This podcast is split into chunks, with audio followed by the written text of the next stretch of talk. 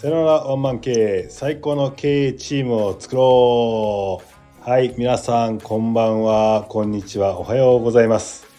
えーっと久々に復活した21回目の YOU の人生に影響を与えた心に残る言葉聞いていただいたでしょうか？大池翔吾さんの回だったんですが、えーっとその後ですねちょっとゲストを呪術つなぐ的に、えーやるのを回ちょっとやめまして僕が個人的に聞いてみたい人にピックアップするっていう風な話になったんですけれども、えー今回その中でピックアップしてきました、えー22回目のゲストはですね、えー僕とはねかれこれ8年かな9年かなの付き合いになる、えー最近スタイフに入ってきて、え盛り上げております。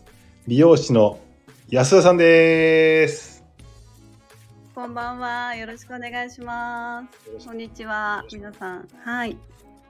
えーっと今日土曜日の夜じゃないですかはい。飲んでます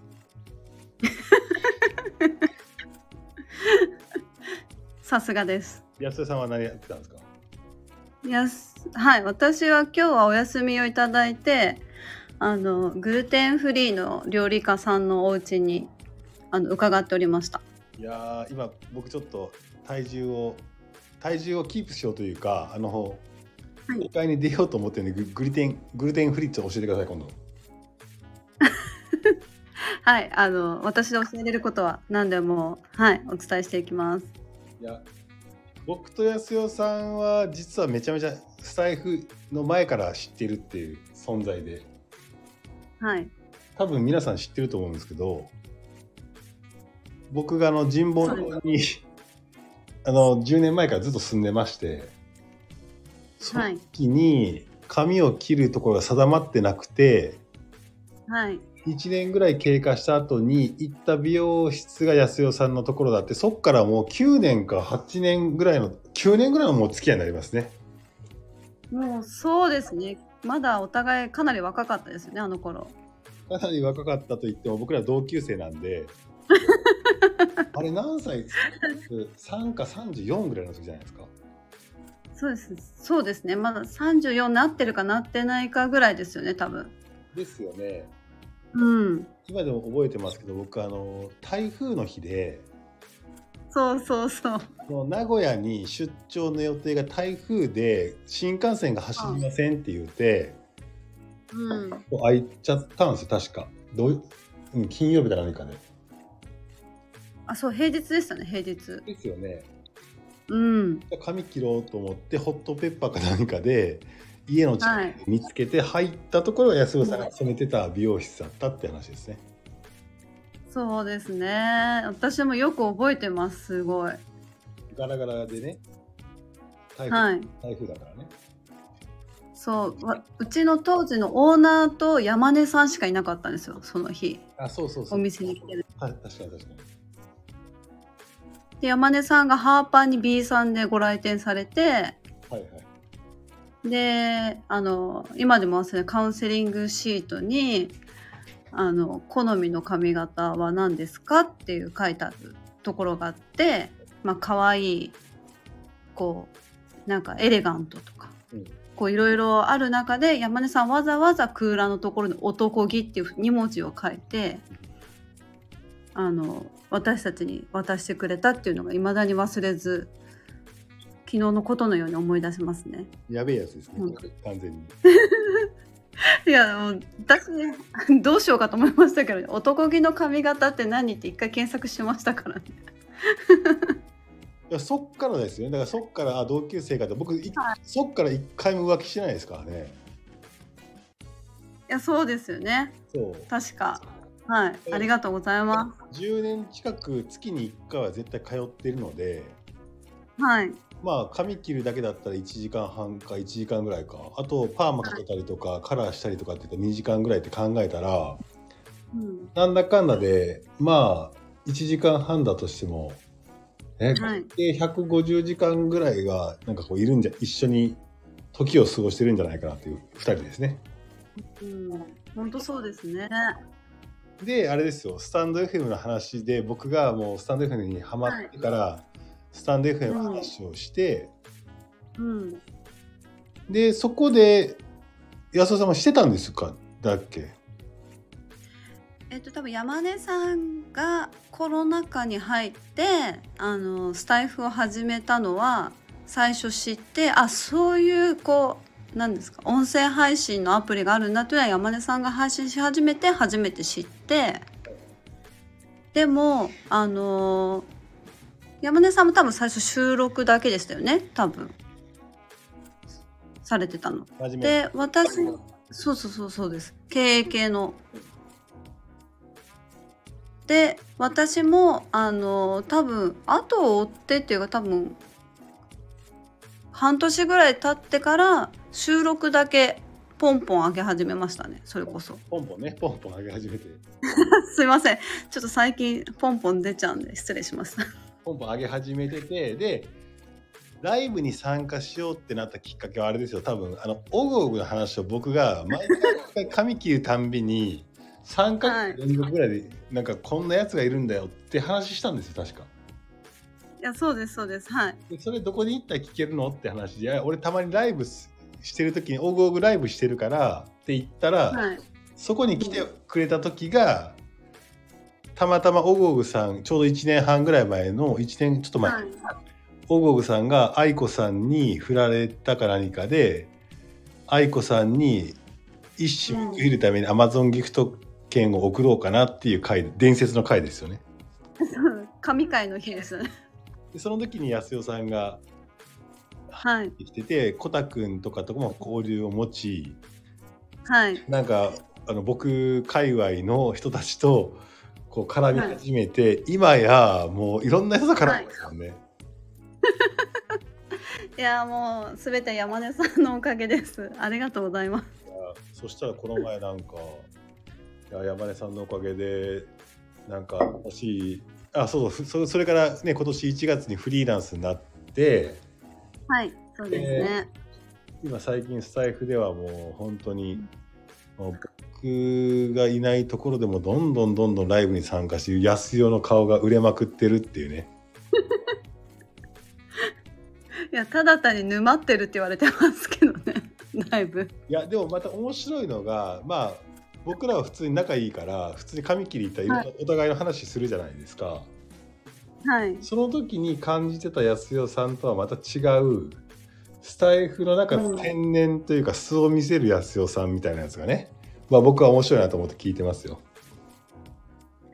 いや私的にはあの仕事の時もあのそのスタイフの時も何も変わってない感じで話をしてたんですけどなんかどうも特に朝ラジオ界隈では私がすごい天然だっていうのであの皆さんから温かく受け入れていただいてそうですね。生温かくみんなが見見守ってますよね。いや本当に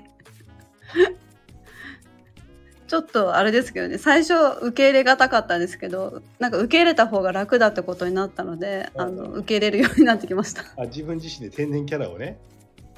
はいそうなんです。とこれ皆さんに聞いてるのはですね安代さんはねそんな天然キャラでなかったよ。もう会った時なんかバリバリのキャリアウーマンキャラですよ。なんかこうその サロンの中でもちょっとね役職を持たされて部下の指導とかっていうことでねなんか相談も受けたりとかしながら、ね、飲みに行ったりとかしていろいろその辺の話してましたもんね。めちゃめちゃしてましたね。もう本当に。それが今や天然キャラ いやー なんかありがたいですね。もうそんな風に皆さんに絡んでいただいて。そんな安代さんですがあの僕のこのはい。企画、第22回目になるんですけどはい。聞いていただいてますか？はい多分ほぼ全員聞いてると思います。マジで？うん。え全員ほぼほぼほぼじゃないですかね。誰か逆に抜けてるかなってわかんないぐらい聞いてると思います。じゃああの質問しますけど誰の言葉とかが印象に残ったりします？あでもやっぱり皆さん共通して印象的に残ってるのはまずはザリガニの花さんのあの何ですか？過去のことはあれ？ポンと忘れちゃいました。やばい。あれでしょ？あのあれ見たえー過去はあの変え変えれないけど未来は変えれるってやつです。あそうそうそうそうですね。なんかそういう意味ではこう平等だよみたいな。はい。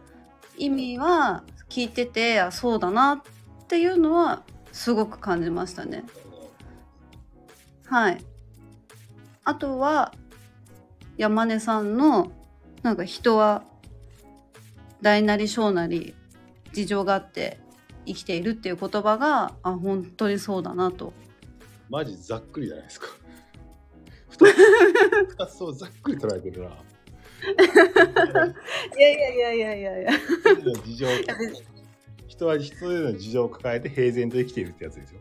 あそうそうそうですそうです すいませんいやもうざざっくりとっていうかちゃんと聞いてはいるんですけど記憶のとどめ方がざっくりなもんでざっくりですよね。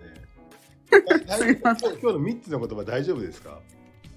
いやちょっと今すごい不安になってきました。ちゃんとメモしてあるけど大丈夫かな。いや僕も不安になってきましたよマジで。えじゃあ、はい。知ってると思いますけどこれ本題に入るまでにはい。お互い褒め合いましょうって企画があるんですけど分かってます？はい。分かってます。分かってます？分かってます。分かってます。じゃあじゃあ僕から言いますよ。はい。あの安代さんの僕が好きなところ言いますよはい。多分スタンド FM だけどまあもう8年10年の付き合いなんではい。まあ僕が感じる安代さんのいいところっていうのを言うとはい。まあ常に素である。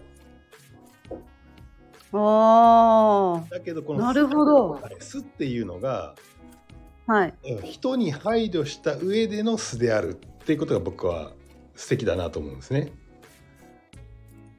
で、えー、でこの人に配慮してっていうところの配慮の解釈がたまに天然だということも なんでちょっとその人に配慮しての部分がめちゃめちゃ配慮しすぎて天然で素であるから天然って言われるかもしれないなとは思ったりするんですが最近ね、はい。まあ、根っから利他の人だなという感じは受けますね。ああなるほど。それはうん。あるかも。で時に天然っていうか、まあ、いつも天然かなそしたら。だけど 何が面白いって分かりやすいですよ。分かりやすい。うん。なので僕いつもねはい。月に1回髪切るはい。時に、うん。よくば安代バロメーターっていう話してたじゃないですか。それここで喋るんですか？喋りますよ。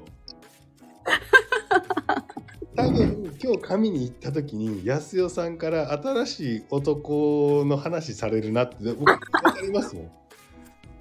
ほんで案の定喋ってたら新しい男出てきたなと思って絶対今日テンション高めで喋ってくるやろなと思ったらやっぱりテンション高めやなっていうのはあはいと思ってでまた次行くと大体今度ちょっと暗めに山根さんを聞いてくださいよって言ってやばいやばいなんかこううまくうまくいってない的な話を多分するやろうなとあ案の定そうそうするなと。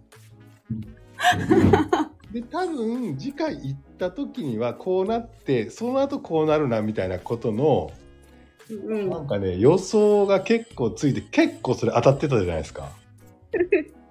いやそうですね。あの頃は結構そのバロメーター山根さん当ててましたね本当に。めちゃめちゃ当てててそのそれで、はい。あのまあ、新新卒のね女の子とかのアシスタントの女の子とかに、はい。もう俺もう今回断言しとくわと。次回こうなってその後こうなるでって言ってたら大体そんな感じになるからアシスタントの子が俺が言ったらキャッキャッキャッって山根さん山根さんそうなってますそうなってますって言ってまあめちゃめちゃちょっといじられてましたよね。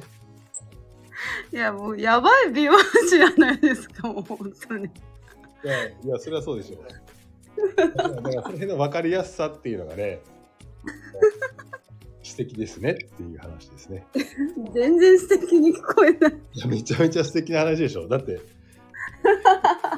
配慮人に配慮して素であるっていう状態なんで。でも山根さんにはでも本当に多分素でずっと接してましたね。あのちゃんと距離感はありましたけど。あと僕してることで言うと、はい。同級生じゃないですか。はいそうですね。の時に田舎の鳥取から東京に出てきて、はい。なんかこう自分自身には自信があっていけてるぞと思ったんだけどうん。やっぱり田舎でちやほやされることと東京で勝ち抜くってことは全然違うなっていうところがあってそのうん東京っぽい感覚っていうのは、まあ、はい。毎回安尾さんに教えてもらってたな、まあ、安尾さん東京出身ではい。同じ時を一緒に生きてきた、まあ、同級生なんでその中で東京的だなと都会的だなっていうのをいろいろ結構教えてもらったなっていう感覚はありますね。うーん。なんか私からしてみたらそういう具体的な話をした記憶はないんですけどそう感じられたんですね山根さんは。いやいやめちゃめちゃ教えてもらいましたね。うーん。要は分かりやすいじゃないですか。なんか同級生の女性ってなった時に、うん。この女性がいいなと思う男性っていうのってなんかすごい分かりやすい話じゃないですか。年代があまはいだからそういう男性になりたいなというふうに思った時に安代さんの意見はもうすごい素直に聞いてましたよ僕は。あでもいろんなのはどうこれはどうっていうのは聞かれたきのは覚えてますけどそんなになんかいい風に捉えていただいてたなんてありがたいですねやっぱり。まあ、お互い喋れない話いっぱいあるんでしょうけど。いやいやいやいや。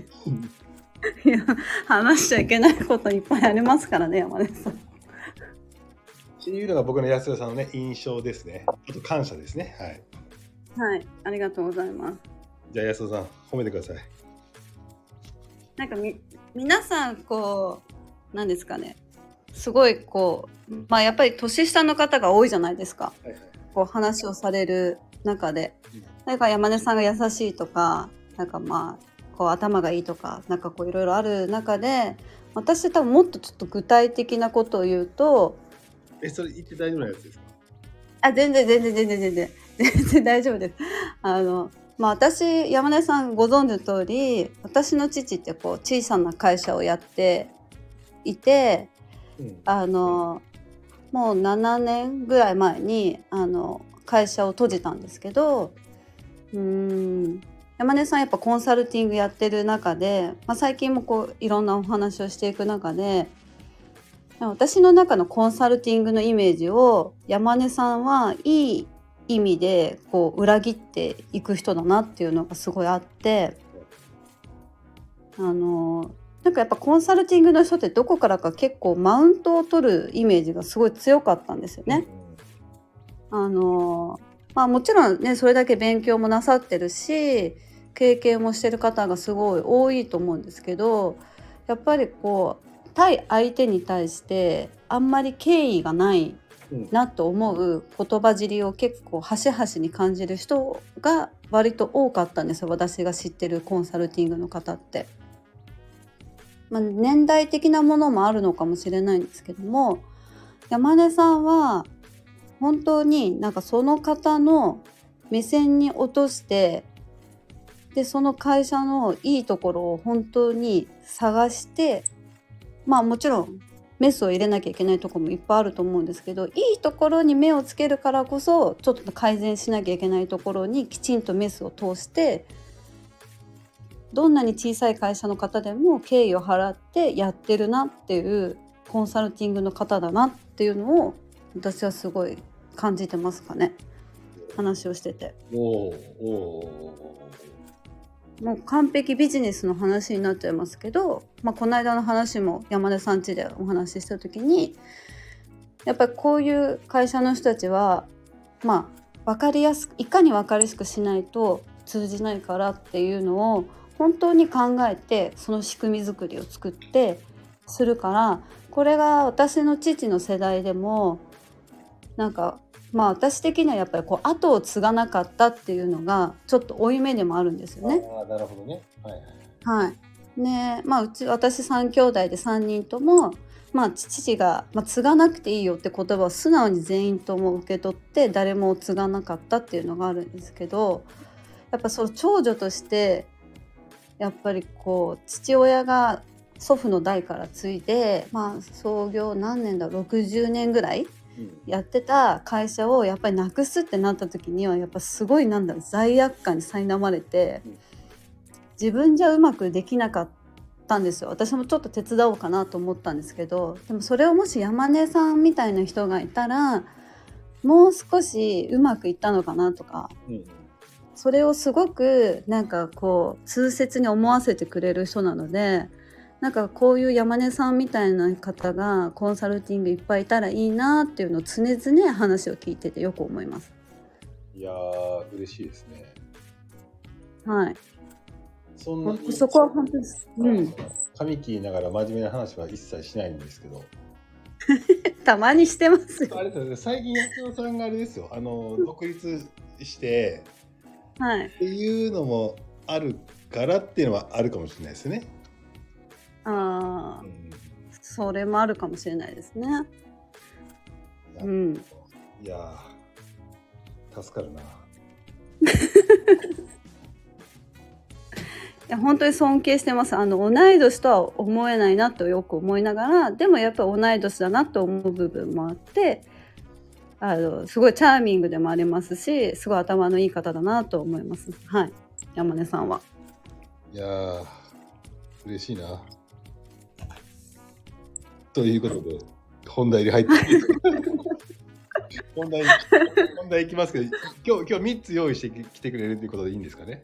はいはい。いやちょっとね、はい。ちょっとね何が聞けるか僕今全然想像ついてないんだけどはい。早速いきますそしたら。はい。1個目。はい。安代さんの人生に影響を与えた心に残る言葉お願いします外で起きる現実には何の意味もない。全ては中立。外で起きる現実にははい現実には何も意味がない。全ては中立。意味がない。全ては全ては中立。なんかこれ星の王子様的なことじゃないですか。こ これれ誰誰の言葉でいつ聞いたんですか？いやこれは漫画です。漫画誰の何の漫画ですか？あのこれ私が子供の時からあのバレエクラシックバレエやってたんですけどその時にえっ、と子供の時から書いているいまだに買ってる有吉京子さんっていう漫画の漫画家が書いてるバレエ漫画があってすごいそこはこう、うん、もちろんテクニカルな話もあるんですけどやっぱり表現者として人としてこうあるべきっていうのも必ず内面的に書いていくんですけどその中で、まあ、人生こう生きてる中で結局起きてることに対して自分がどういうふうな意味合いをつけて一喜一憂してるかで自分の人生の生き方が変わるっていうのを書いてあった時にああそうだなーっていうのがあってその言葉を胸に自分がどういうふうなこのことに対してなんで私はこう思ったんだろうと思ったら一回立ち返った時にああこういうふうな考えだから私は今こうなってるんだなっていうのをよく振り返ります。なるほどね。まあ答えは全て自分の中にあるみたいな話ですね。あそうですそうですはいまあそうそうやっぱこれってやっぱり結構このえーっと22回もすればはい。言葉は変われど最終的にはそこだよねって言って、ある何人かからは出てきてるような話だよね。はい。うん、そうですね。まあでもここに凝縮されてるっちゃ凝縮されてるよねってことだよね。うーん。まあどう捉えるかで本当にそれがいいことに自分にとっていいことなのかただ単にマイナス的に受け取るのかって多分本当に全然違うのでこううんまあ幸せかどうかは自分が決めてるだけの話だって話ですもんね。うんそうですねこれが一つ目ですなるほど。まあなんかこれはねあの僕は付き合いが長いからあのー毎回毎回あのーいろんな部下部下というか後輩のことで悩んでても いろんなところで話してても最終的にはもう昔からこうなる感覚は僕は分かりますよ安田さんが。なんかだから だからすごい仲ずっと仲いいんだろうなとも思いますし。うんうん。それはそう思います。1個目いい。ややっぱりまあ、ここ、この辺来るなとは思いましたよ。じゃあ、いやでも残り2つも多分ああやっぱりって多分思うと思いますそこはボケていこうよ、ボケて。えー、ボケボケなんか作ってないうん、だから。じゃあ行きますよ。はい影響を与えた残る言葉、2つ目を教えてください。えっ、と買うての幸い売っての幸せ皇帝の幸い。皇帝っていうのは買う、えっと買ってってことですか？あはい。買いまあそうですね。買い手の幸いってことですね。ああ、買い手の幸い、売り、う、うう売っての幸せ？何ですかこれ？このなんかこう昭和っぽいこのなんかだ誰の言葉ですか？えーこれも本の中からなんですけど、えっ、と、高田薫さんっていう作家さんが、えっ、と、飽きない静電、金と銀っていう本を書いてるんですけども、えっ、と、ある田舎の村で育った少女が、大阪の堺に出て、えっ、と、呉服屋さんに奉公するところから、いわゆる社長さん今でいう社長さんですね御寮さんっていう形になってその方が江戸に出て江戸でも呉服屋として大成していく時に、えっと、心に秘めて、まあ、いわゆる私たち、まあ、美容師もそうですけど、うん。まあ、買い手の幸せだけではないし売り手の幸せだけじゃなくて両方の幸せをするにはどういうふうにしたらいいのかっていうのをすごい知恵を出しながらいろんな苦労をしていく小説なんですけどうん。まあ自分の、まあね、世代とかもあるし、まあ、コロナとかもいろいろある中で何をどう選択していったらいいのかって悩んだ時にはお客さんの幸せもそうだし自分がそれをやってて本当に満足できるのかとか私独りよがりになってないかっていうのを考える時にこの言葉を思い出して考えますね仕事に対して。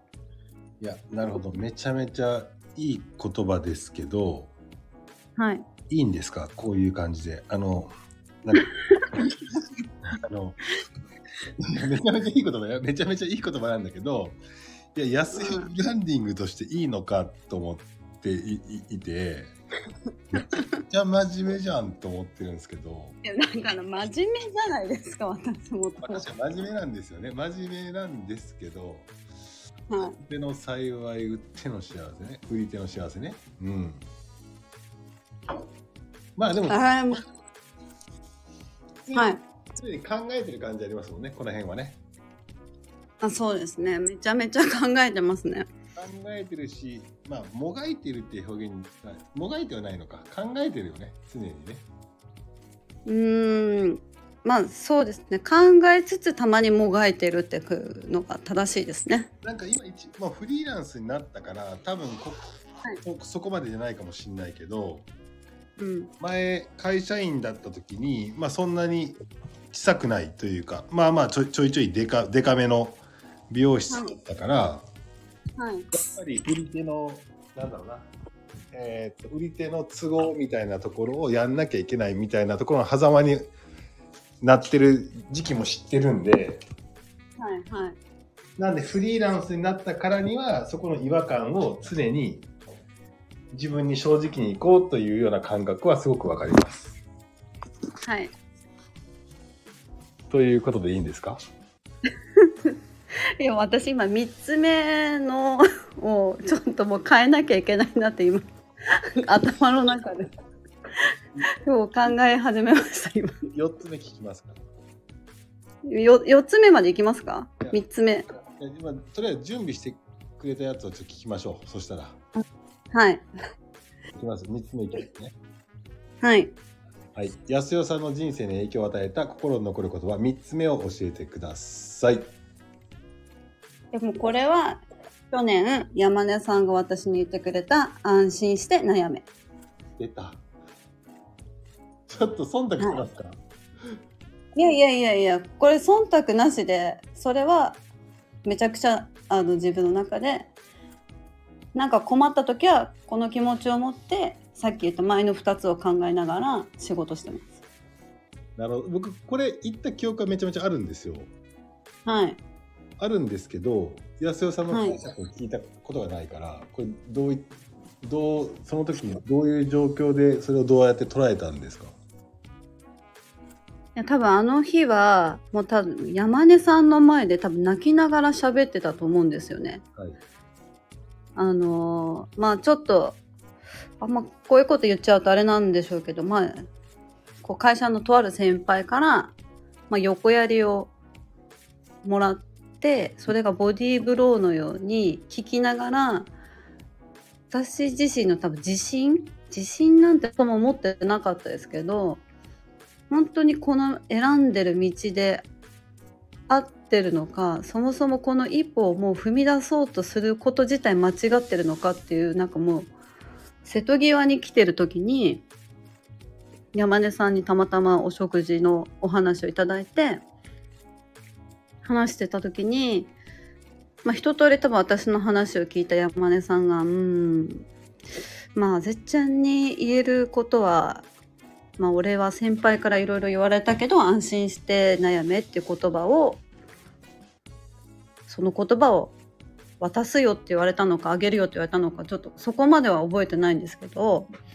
その言葉を言われてその時は正直あんまり分かんなかったんですよ。うん。その安心して悩めっていうのが。で実際そのまあフリーランスなのか、まあ、新しいところに就職するのかっていうのも、まあ、実際決めてフリーランスになるって決めた時にもやもやした道は見えるんですけどその道が本当に安心なのか安全なのかはわからないけど実際踏み始めちゃったらその道をがむしゃらに進むしかないんで、まあ、やらなきゃいけないこととかここが足りないとかあでもここは合ってるんだなっていうのは実際踏み始めちゃったら分かったんですけど山根さんからしてみたらまあ多分私自身をが、まあ、大丈夫っていう人だと見えてたから安心して悩みなさいって言葉を言ってもらったんだなっていうのを進み始めた時になんかすごい感謝の気持ちと、まあ、自分で何かまた困った時には安心して悩んでまた選択をしていこうと思えるようになってきました。なるほど。なるほど。あれ多分あれですよね。当時、うんえーはい、あ今の会社を辞めてフリーランスになるか。はい、また違うところお誘いとかもあったりするからそこに行くかみたいな話だったのか、はい。そうです、そうです。ね、ででも話聞いてたらなんかこう自分がやりたいことに挑戦したいというところもありながらはい、それを不安ということで不安な感じもあったし、うん、一通りわーっと話を聞いたんだけどうん、その時に思ったのは多分どっちに触れたとしてもどっちに決断出したとしても多分うまくいくなっていうふうに多分僕思ったなと思うんですよ。うん、人に,、はにしかこの言葉は言わなくてはい、この言葉も僕はもともと今も88歳ぐらいの書道家の人からもらった言葉なんでうん、でその時に「あ大丈夫」って書書道で安心して悩めってパッと書いてもらってうん、僕にくれたんですよ。これこれもうきはい。汚い字じゃないわ。あの書道からしたんでよう分からへん字。でこれ何って書いてあるんですか先生って言ったらはい、安心して悩めやって言われて。うん。どういうことなんですか？って言ったら、あ、お前そこまで考えてるんだったらもう大丈夫やから、そのままうん。安心して悩み続けろっつってうん、言われて、その書道をもらったんですね。はい、それが僕は多分ね、6年ぐらい前だと思うんですけど、はい、それが僕をね、救ってくれて、今今今でも救ってくれてる言葉なんですよね。はい、だから僕も自分がそのいろんな話を聞いて、えーっとあこの人ここまで考えてたら絶対みんなが応援してくれるしうん。多分その結果がうまくいかへんかったとしてもその後さっきの一番の話じゃないけど自分にちゃんとして次のステップを踏むだろうからあなただったら大丈夫ですっていう人にはうん。あのたまに使う言葉なんですけどはい。なんで多分そうその時そう感じたんだと思いますね。うん。で往々にしてなんかそうそういろいろ考えすぎる人とかいろんな人のことを考える人とかうん。考える人まあさっきのリタのいいところでリタって言ったけどはい。なんかこう自分だけじゃなくて周りの人のことに気遣ったりとかうん。環境に気遣ったりだとかっていうすればするほど悩み、はい。悩みが深くなっちゃうじゃないですか。で決断が出せないっていうか決断に対して責任持ちすぎちゃうっていう人って結構いるなと思っていて。確かに。だけど最終的にはあなたがうん。それを A でも B でもどちらの選択を取ったとしてもあなたなら大丈夫だから進みなさい。まあ悩む悩みながら進む進むことも大切だよっていう感じのニュアンスのここの僕このことめちゃめちゃ好きでうん実際僕も救ってもらった言葉だなっていうのがあったんで大切な人にはこう大切な人がそういう状況になった時にはたまに使ってる言葉ですね。もう今年1年はそれをお守りみたいな感じで思って今仕事してきます。してきてますね。今年1月からは。ありがたくいただいてます。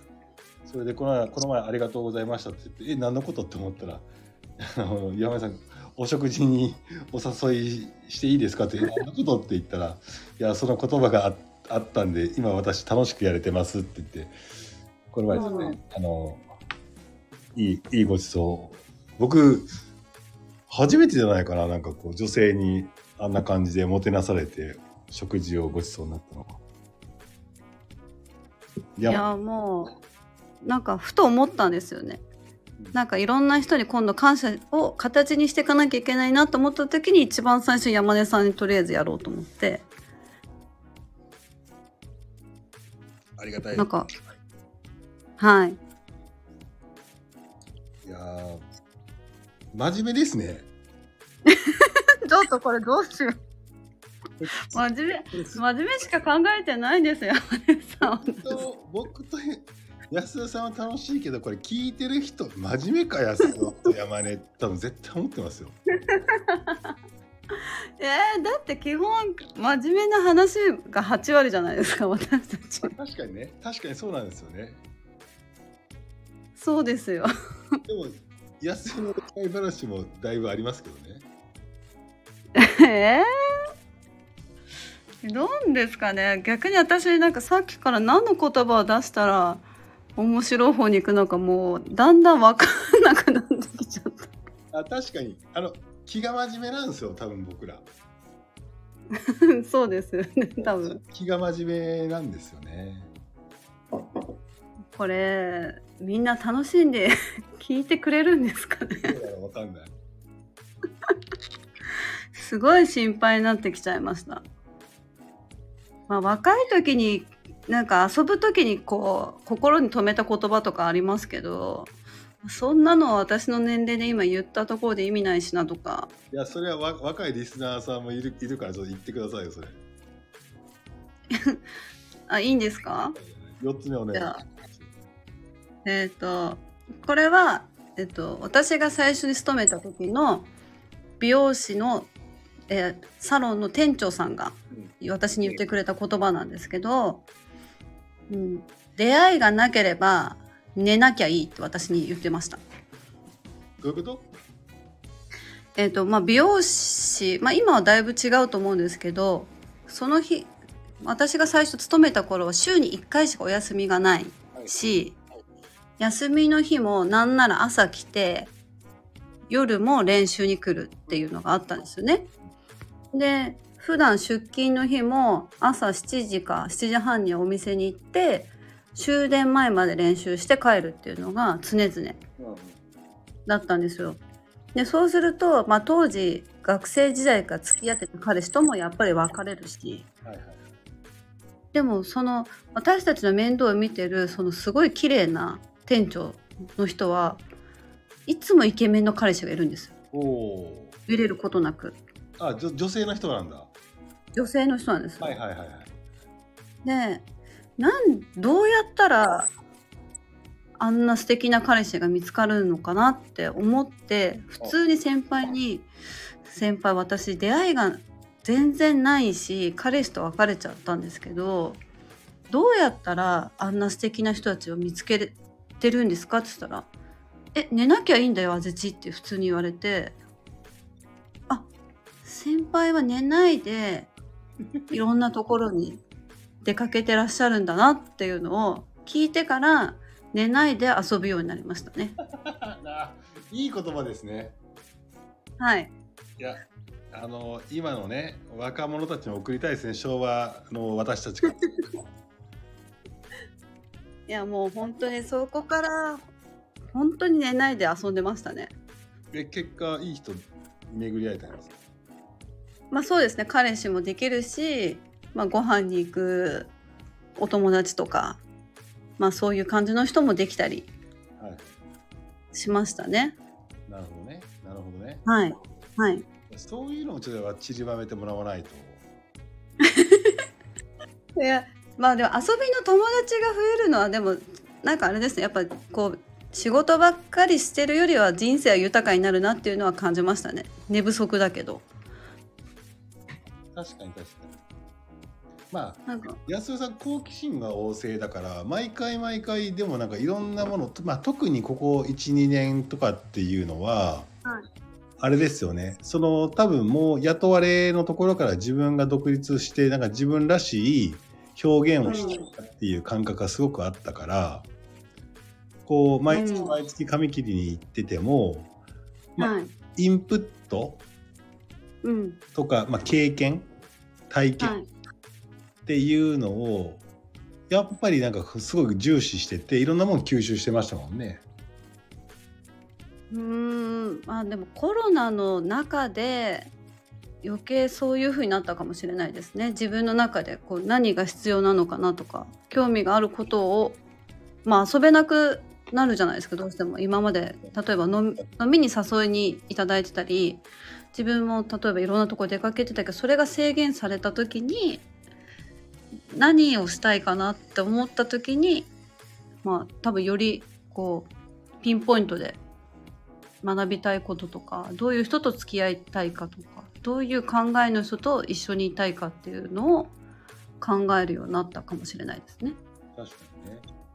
うん、でそうでそこで学びに行ってるものって結構そのなんだろうな上質な考え方だったり上質な体験だったりってしてたと思うんですけどはい。このスタンド FM のあのはい、お付き合いというかこの人間関係ってうん、上質ではないじゃないですか。なんか上質とかなんかこう成長、なんやろな、成長とかじゃない、なんか、どちらかというと若い人たちと接するから、こう、なんだろうな、教えてもらうっていう感じのインプットじゃないじゃないですか。うんうんうんだけど、最近めちゃめちゃスタイフ楽しんでやってるのは何なんですか、理由は。あでもそれこそ私山根さんがスタイフをやり始めて変わられていく様を見てたんですよ。だからやっぱり今まで山根さんは経営対経営者の方が多いしどっちかっていうと自分の年齢と一緒から上の人を多分相手にすることが多い中でスタイフの方たちとこう触れ合うことですごい山根さんが生き生きと私に目に見えてわかるぐらい変わってきてたんでなんでそんなにスタイフに一緒にいると生き生きとしていくっていうかなんか自分の新しい活躍の場を見出す場所なのかなっていうのを不思議に思ってたんですけどそれこそ今まあ年齢関係なくみんないろんなお仕事ついてる方もいるしもちろん主婦の方もいらっしゃると思うんですけどあのスタイフの中にいる時って完璧にフラットじゃないですか。うん。立場関係なく年齢も関係なくそのフラットの中でいかにこうどういう話をしていくかとかうんなんかいろんな人がいてすごくまずそもそも面白い。でもその面白い中でもなんだろう。なんか自分にはない魅力がある人たちってこんなにもいるんだなとかこんなにも努力して悩んでる子たちがいるんだなとか、うん。そういうのを見てるとあの聞いてるだけでめちゃくちゃ励まされます私。なるほど。うん、し楽しいですかね。いや本当楽しんでますよ。うん、楽しんでますね。なんか今まで自分がやったことがない収録をして人に音声送りつけるっていうのも人生初めてでしたし、まあなんかそういうのもまあやってみたらどうなんだろうなっていうのもそういうこ方たちとのなんか刺激からもらってじゃあやってみようみたいな感じの振り切り方でやったら喜んでもらえてっていう。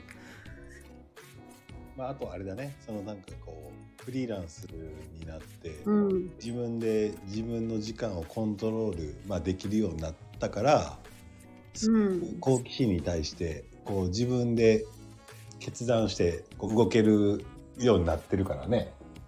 うん。すごいでも普通に楽しいです。スタイフの子たちみんなみんな可愛いしみんななんか尊敬してます。いや楽しいよね。うん。いやそうなんですよ。あーなんか今日あれですねなんか真面目な話。いやもうだから真面目しか出てこないんですそもそも。いやポンポポンとか言わなくていいんですか。いやいやいやこれここで言う話じゃないでしょ。そうですか？あのなんかあと恋愛のあのうだうだした話とかしなくていいんですか？恋愛？恋愛なんて最近そもそもしてないんで 山根さんどうどう話せばいいのか過去の話しかないですよ もいや最近のあの旬な話とかダメなんですか？じゃあ。絶対ダメですこれ ダメですよね。はいね旬旬な話はダメですね確かに。はいやめておきましょう。やめときましょやめておきましょう。うここマジでカットしてくださいねいやここここいやいやいや本本質言ってないんで。いやいやいやいやということでね。え、あれですか、こん今後は財布、はい。どんな活躍していくんですか？全然考えてない。考えてないよね、確かに考えて全然考えてないですよ。そんな。スタイフで活躍とか。いやもうあの楽しくあの皆さんの中に一緒に入れてたまにポンポン言ってたらいいかなと思ってます。はい。いや、そんな感じで盛り上がりましたが。もう汗汗が止まらないこれ終わり方分かってます？あのスピークスンバイバイですよね言っちゃったじゃないですか。あもう言っちゃったこれダメなんですか？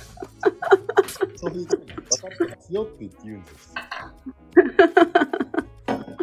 あーすいませんはい、じゃあそれでは、安田さん、あはいりがとうございました。じゃあ最後、締めてください。お願いします。はい皆さんありがとうございましたスピークスーンバイバイバイバイ